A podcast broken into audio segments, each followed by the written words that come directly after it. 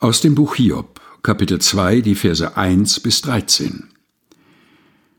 Es begab sich aber eines Tages, da die Gottessöhne kamen und vor den Herrn traten, dass auch der Satan mit ihnen kam und vor den Herrn trat.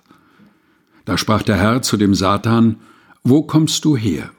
Der Satan antwortete dem Herrn und sprach, Ich habe die Erde hin und her durchzogen. Der Herr sprach zu dem Satan, Hast du Acht auf meinen Knecht Hiob gehabt?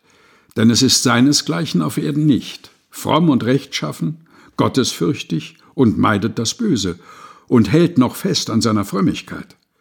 Du aber hast mich bewogen, ihn ohne Grund zu verderben. Der Satan antwortete dem Herrn und sprach, Haut für Haut, und alles, was ein Mann hat, lässt er für sein Leben.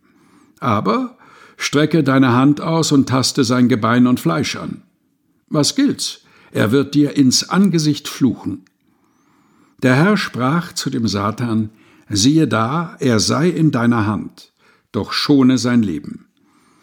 Da ging der Satan hinaus vom Angesicht des Herrn und schlug Hiob mit bösen Geschwüren von der Fußsohle an bis auf seinen Scheitel.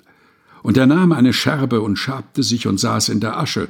Und seine Frau sprach zu ihm, Hältst du noch fest an deiner Frömmigkeit? Fluche Gott und stirb. Er aber sprach zu ihr, Du redest, wie die törichten Frauen reden.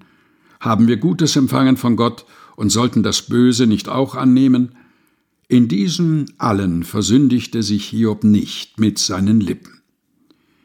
Hiob, Kapitel 2, Vers 1 bis 13 aus der Lutherbibel von 2017 der Deutschen Bibelgesellschaft. Gelesen von Helga Heinold.